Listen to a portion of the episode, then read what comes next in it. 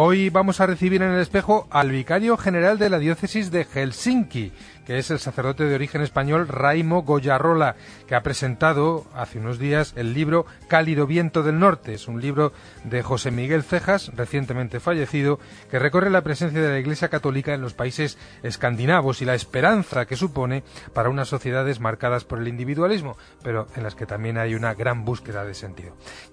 José Luis Restán. El espejo. Cope, estar informado. Pues ya estamos aquí con todos ustedes y hoy nos acompaña el sacerdote de origen español Raimo Goyarrola, que actualmente es el vicario general de la diócesis de Helsinki y ha presentado hace unos días aquí en Madrid el libro Cálido Viento del Norte, un libro de José Miguel Cejas, autor recientemente fallecido, que recorre la presencia de la Iglesia Católica en los países escandinavos. Antes de conversar con nuestro invitado, que es uno de los protagonistas de ese libro, Eva Galbache dibuja su perfil en el espejo.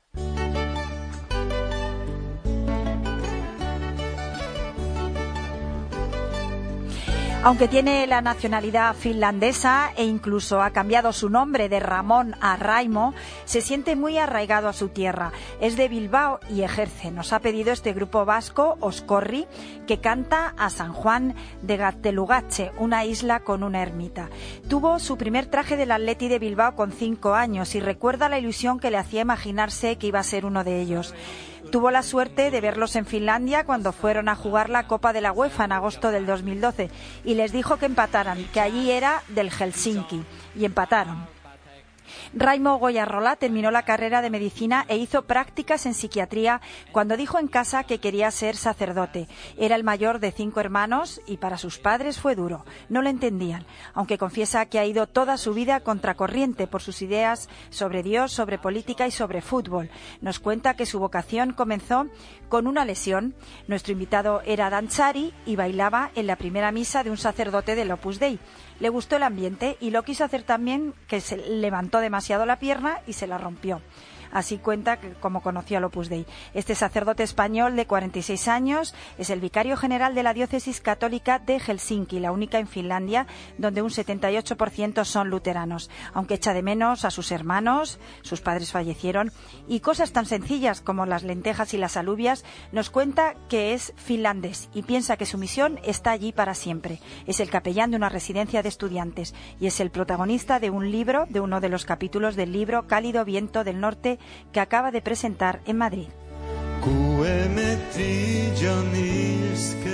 Pues ya está con nosotros nuestro invitado de hoy, Monseñor Raimo Goyarrola, que es el vicario general de la diócesis de Helsinki, aunque ya hemos oído que sus raíces están aquí mucho más cerca, están en Bilbao. Muy buenas tardes y gracias por estar con nosotros aquí en el espejo. Muchas gracias a vosotros. Bueno, tenemos aquí encima de la mesa ese libro testimonio de nuestro amigo José Miguel Cejas, fallecido de una manera inesperada eh, prácticamente cuando el libro estaba, estaba en el telar a punto de salir y al que tuvimos la, la fortuna y la dicha de, de tener aquí en este mismo programa en el espejo hablando de otro libro precedente también situado en el norte y este de Europa, es un libro que se titula Cálido viento del norte y uno de sus protagonistas es precisamente Raimo Goyarrola.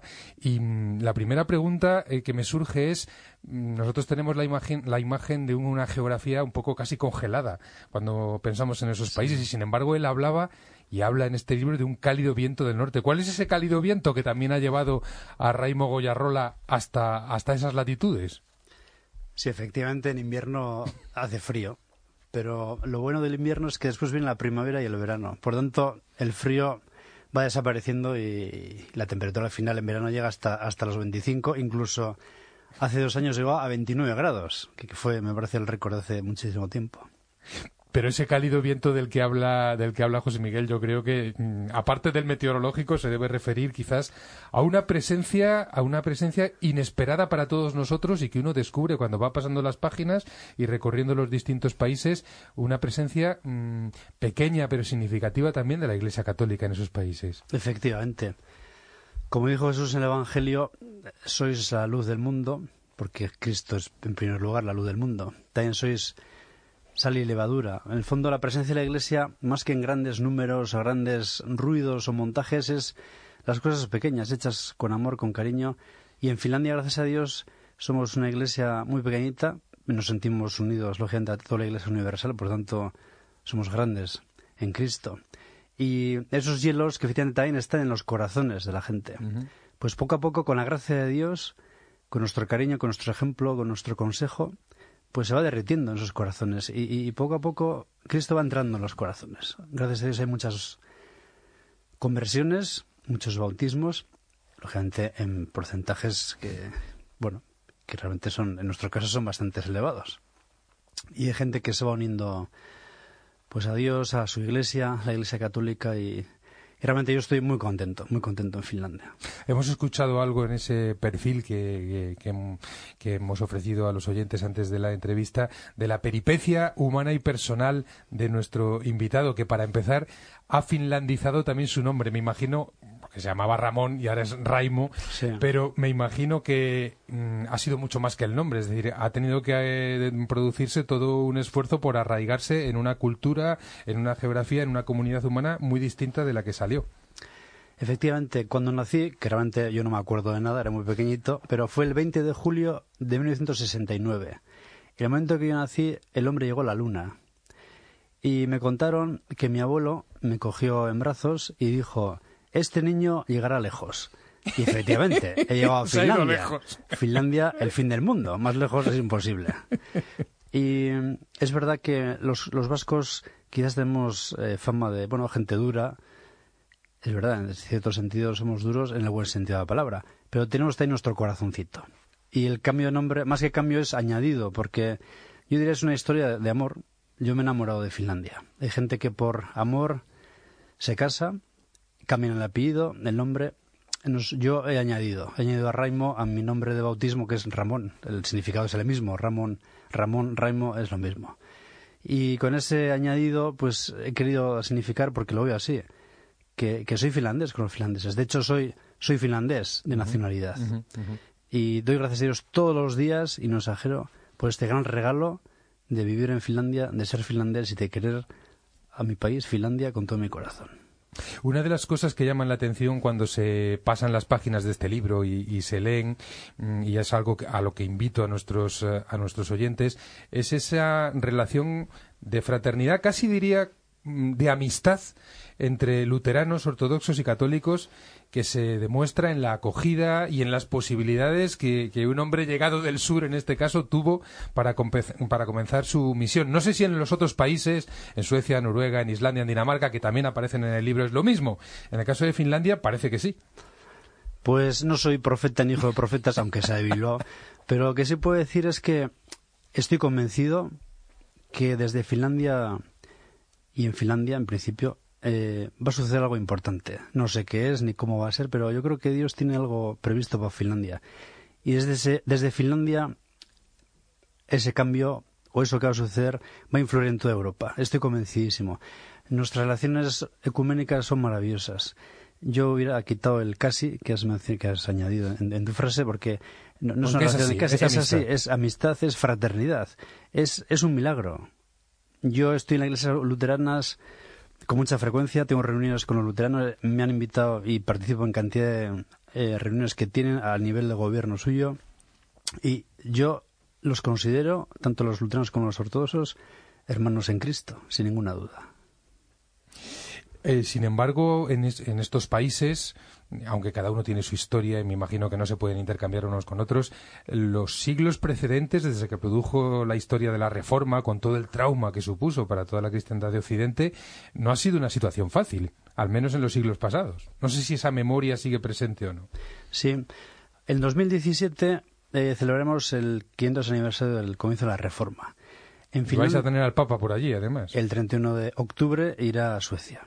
Ahora estamos intentando que el 30 de octubre, que es domingo, se acuerde de los católicos y tengamos una misa con él. Bueno, pues eh, es cierto que bueno, la memoria de este acontecimiento de la Reforma no es, no es un júbilo, no es un jubileo, no es algo alegre. Y de hecho los luteranos en Finlandia lo consideran como un punto de partida hacia adelante.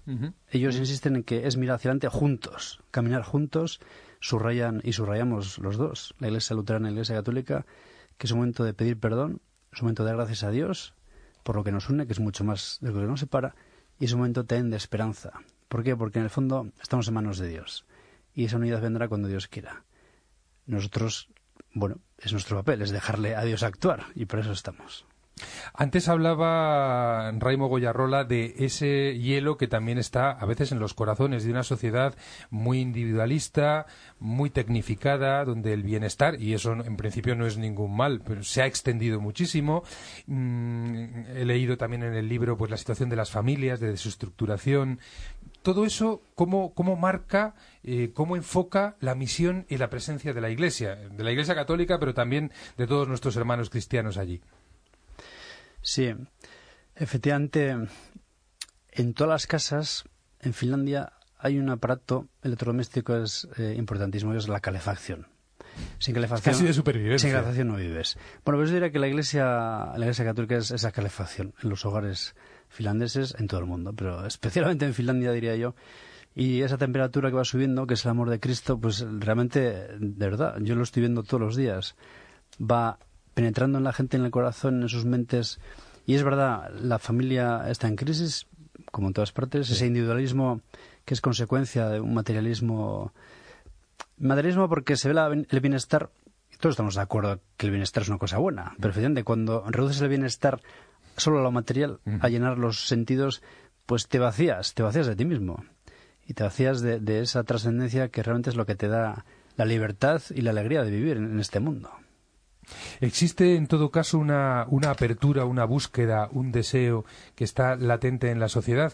Porque mm, también he, leído, y eso me, me sorprende, que frente a, frente a la hostilidad un poco ambiental y cultural que a, a veces experimentamos en otros países europeos, también en España lo estamos viviendo, allí no existe ese, diríamos, ese laicismo agresivo. No, de hecho, la religión en Finlandia está considerada como, diría yo, como un cemento, cemento que une a la gente. La consideran como algo muy positivo. Eh, incluso para los, creen- para los no creyentes es incluso, digamos, cultural y histórico, es algo positivo, es una riqueza de la humanidad, la sociedad finlandesa. Todos los gobiernos nuevos, después de las elecciones, comienzan con un servicio religioso, donde estamos los representantes de la Iglesia luterana, ortodoxa y católica. Bendecimos, yo bendecí varias veces al presidente de la República, a todos los ministros y a todos los diputados. Casi como aquí. La religión en los colegios, si hay tres alumnos en un colegio, el director del colegio tiene obligación de que haya clases de religión en el colegio. La educación finlandesa dicen que es de la mejor del mundo. Estoy de acuerdo. Pero entre otras cosas, ¿por qué? Porque hay religión. Hay libertad para que los padres y los niños puedan elegir esa religión, que es parte del ser humano. Pues agradecemos de corazón a Monseñor Raimo Goyarrola que haya querido compartir con nosotros en el espejo las esperanzas de esa pequeña pero querida comunidad católica en Finlandia.